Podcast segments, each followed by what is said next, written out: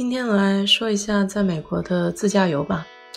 我从上学的时候开始就特别喜欢开车出去玩，一个是因为上学的时候可能没有那么多，呃，经济的支持，然后第二个就是说上学的时候时间也比较多一些，比较充裕。那么驾车游的话，呃，可以看的地方多一些。所以当时从上学的时候开始，我就。走了比较远，不过当时我还没有开始自己驾车。呃，我一开始学车的时候，大部分时间还不敢上高速，只敢在呃，就一般的这种路上开。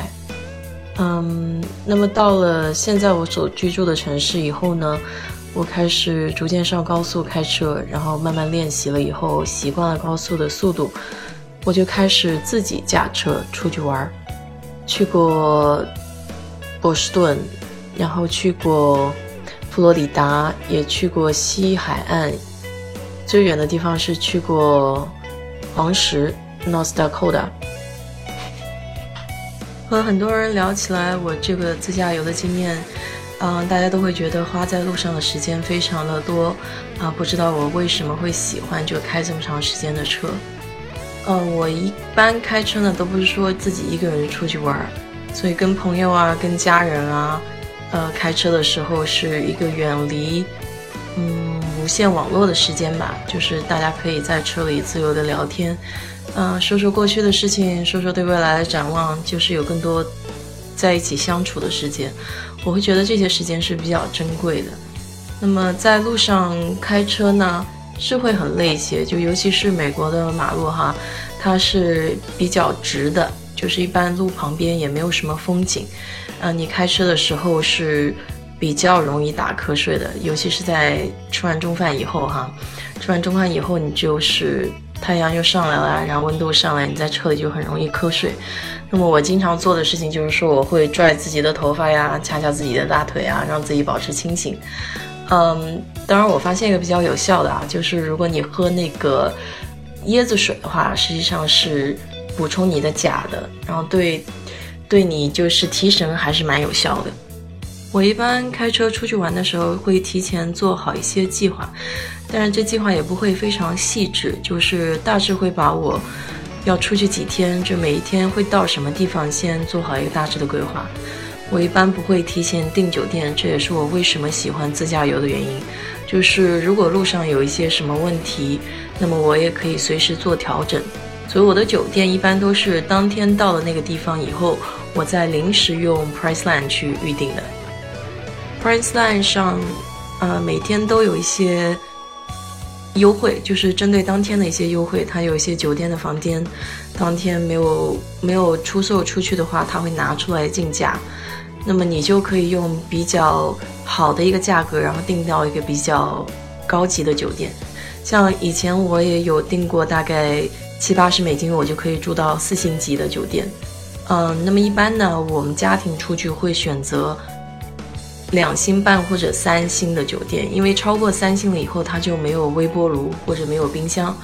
嗯，如果你需要热饭，或者说呃家里有人是需要就是带孩子的话，那么有个微波炉，半夜热一下奶啊，会比较方便一些。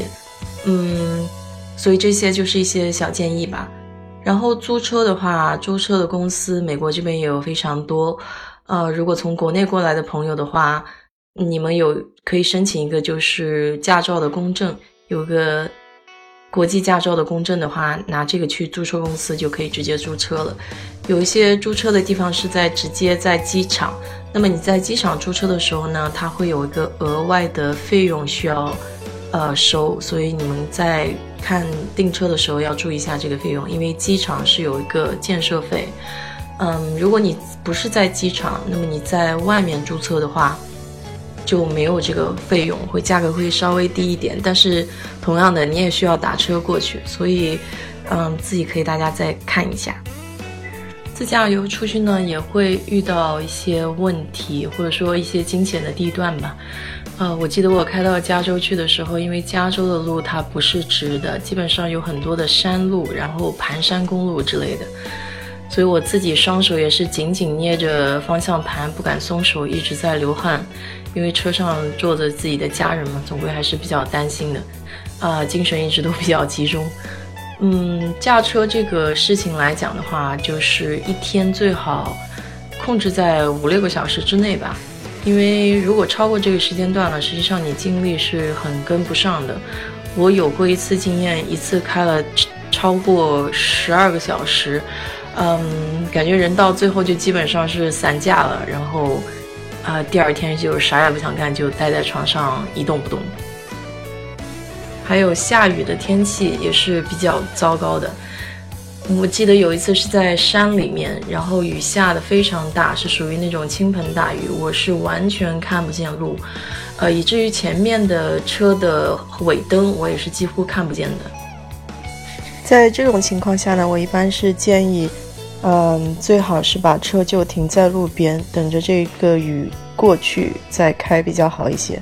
当然，如果胆子大一些的话，那么你就开的稍微慢一些，呃，比如说五迈呀、十迈呀，啊，一定要记得打双闪灯，这样对后面的人和对自己都是比较负责的一种行为。当然，最好的情况还是说不要遇到这种恶劣的天气了。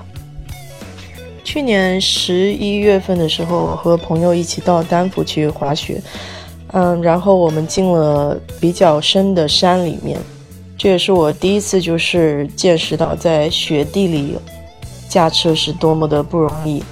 嗯，一一来你一定要租四驱的车，如果你要去滑雪的地方，而且要自驾的话，因为不是四驱的车基本上是。很难在有雪的地方能够控制住，然后这种情况下失控是会比较危险的。我们当时在山上也是盘山公路，然后几乎是开着小路，然后雪也非常非常的大。嗯，当时有一阵下雪也是几乎看不到前面和后面。下雪天还有一个非常不好的情况，就是说容易有雪盲症，所以你自己一定要戴好墨镜。嗯，不能只是裸眼的去看雪地，因为你裸眼看雪地，基本上就有可能忽然有一瞬间就什么也看不见。今天的自驾游就先说这些吧，然后如果你们要是有什么问题的话，就在评论区里给我留言，我会尽量回答的。